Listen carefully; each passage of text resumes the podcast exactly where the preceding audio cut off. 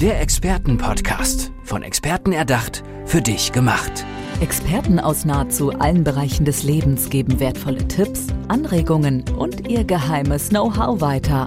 Präzise, klar und direkt anwendbar. Von A wie Affiliate bis Z wie Zeitmanagement. Der Expertenpodcast macht dein Leben leichter. Hallo und herzlich willkommen zu unserem Expertenpodcast.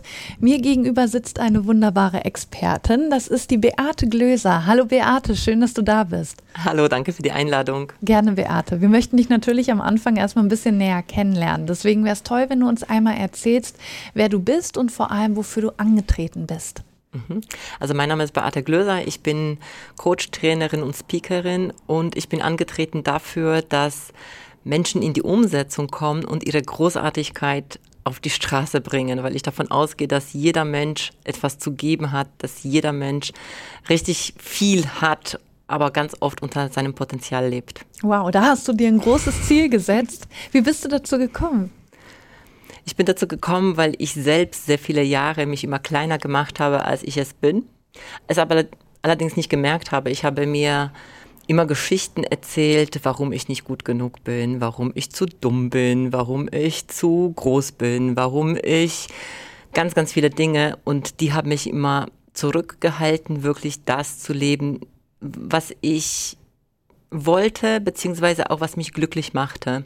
Ich habe immer geguckt, wie kann ich die anderen glücklich machen, mhm. wie äh, können andere mit mir zufrieden sein und äh, habe mich immer verstellt.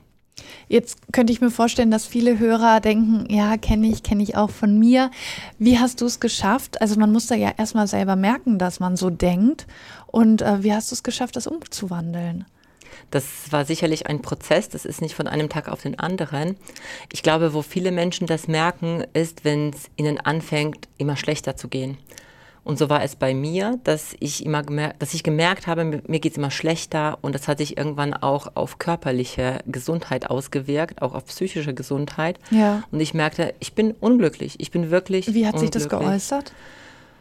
Ähm, also zum Beispiel hatte ich eine Essstörung viele Jahre. Ja. Und das war auch so eine Flucht, glaube ich, jetzt im Nachgang, wenn ich das betrachte, dass ich mich mit dem Essen irgendwie vollgestopft habe, um glücklich zu sein, mhm. um irgendwie mich zu spüren. Das ist jetzt eins oder, naja, also wenn man so als Jugendliche Alkohol trinken und mhm. so Exzessen und Partys. Also im Nachgang denke ich, ich hatte sehr viel Glück, dass mir nichts passiert ist. Ja. Und wie hast du es dann geschafft, äh, da rauszukommen und zu merken, okay, ich muss irgendwas ändern? Mhm.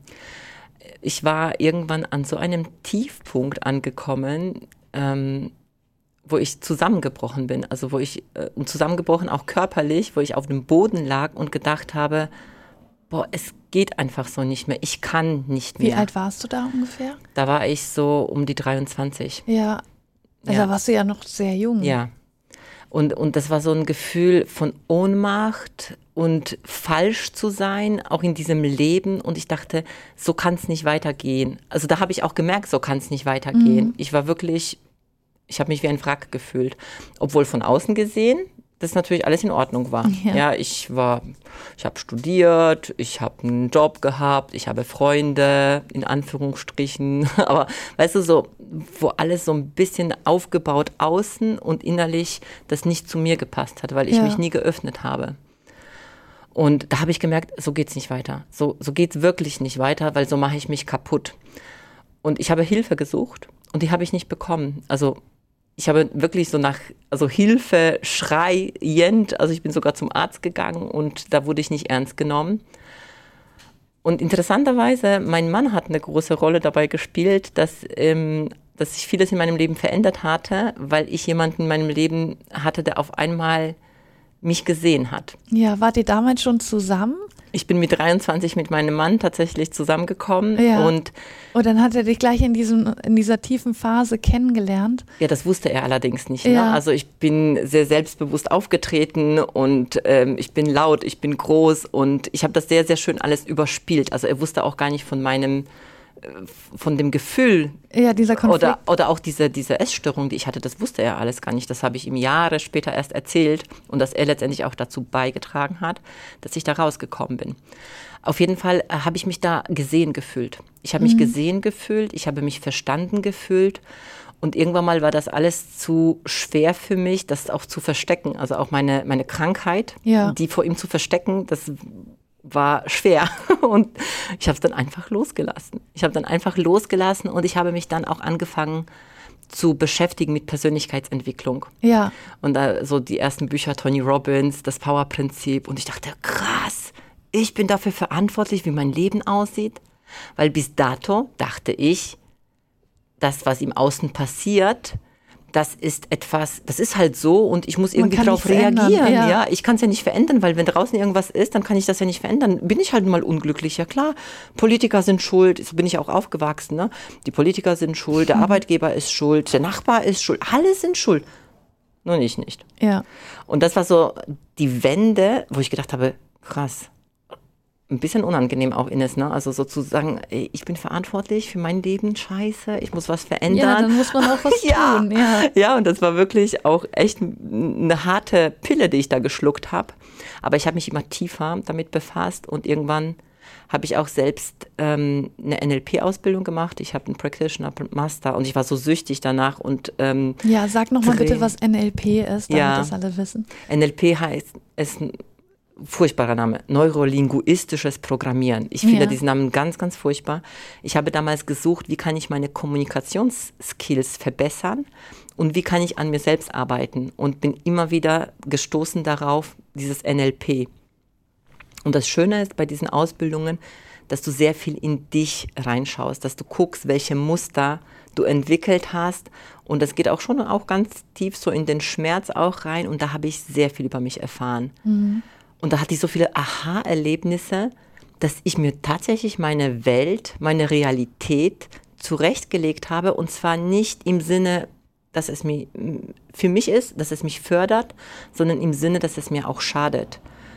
Kannst du Und- dich noch an ein Aha-Erlebnis erinnern, was, was dir ja besonders geholfen hat oder die Augen geöffnet hat, wo du sagst, boah, da habe ich das auf einmal ganz anders gesehen? Ja, also ähm, das hat auch was mit dem Familiären zu tun. Ich habe wundervolle Kinder und ähm, die Lea ist jetzt schon fast 18, Marcel ist äh, 16, also ähm, das beste Alter überhaupt. Ja. Ne? Die Frage immer, wann bist du weg? Und der Papa auch. Ja, Aber das klar. andere Geschichte. Auf jeden Fall, damals waren die, als ich die NLP-Ausbildung gemacht habe, waren sie so im Kindergartenalter. Und ich Mhm. habe eben mit diesem NLP begonnen und mein erstes, meine erste Ausbildung gemacht und ich wollte unbedingt weitermachen. Aber ich hatte das Gefühl, ich kann nicht weitermachen, weil ich bin ja Mutter von kleinen Kindern und es war immer verbunden damit auch wegzufahren und ich dachte, mein Mann äh, will das auch nicht und ich kann das ja nicht, weil. Also ich hatte ganz viele Begründungen, warum es nicht geht. Und dann in irgendeinem, in, in irgendeiner Coaching-Session ist es mir so wie Schuppen von den Augen gefallen, dass ich es mir nicht erlaube oder dass ich letztendlich entscheide und auch wenn mein Mann damit Also ein dein Thema Mann hat. war das aber gar nicht. Natürlich nicht. Also gut, der hat ja schon gesagt, oh, bist, also der hat mich schon gerne natürlich dabei und Klar, ähm, mag ja. nicht, dass ich so lange weg bin oder. Aber er hat nicht gesagt, nee, machst Er hat nicht. nie gesagt, mach das nicht. Aber ich dachte, ich darf es nicht. Wie Ja. so ein kleines Schulmädchen, was von den Eltern das verboten bekommt, was nie ausgesprochen war. Und dann habe ich gesagt, ich mache es.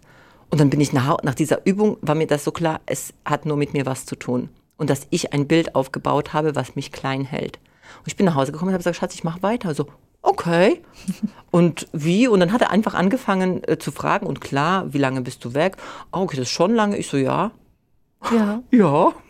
Das sind 20 Tage, ist schon viel. das, das ist wirklich viel. Das ja. ist ja so eine, eine Ausbildung, geht 20 Tage und ich habe vier davon gemacht. Dann kannst du dir vorstellen, ist schon Ja. auch eine Menge.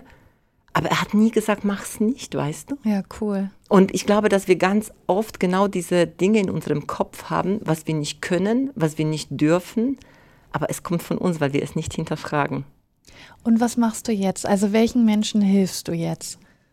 Also ich ähm, helfe Coaches, Trainer, Experten, ähm, ihr Business nachhaltig und erfolgreich aufzubauen und vor allem in die Umsetzung zu kommen, in die Sichtbarkeit zu kommen. Ja. Weil ganz viele haben ganz tolle Expertise und so wie ich auch viele Jahre gehen von einem Seminar zum anderen, lesen noch ein Buch und noch eine Ausbildung und haben das Gefühl, sie sind nicht fertig.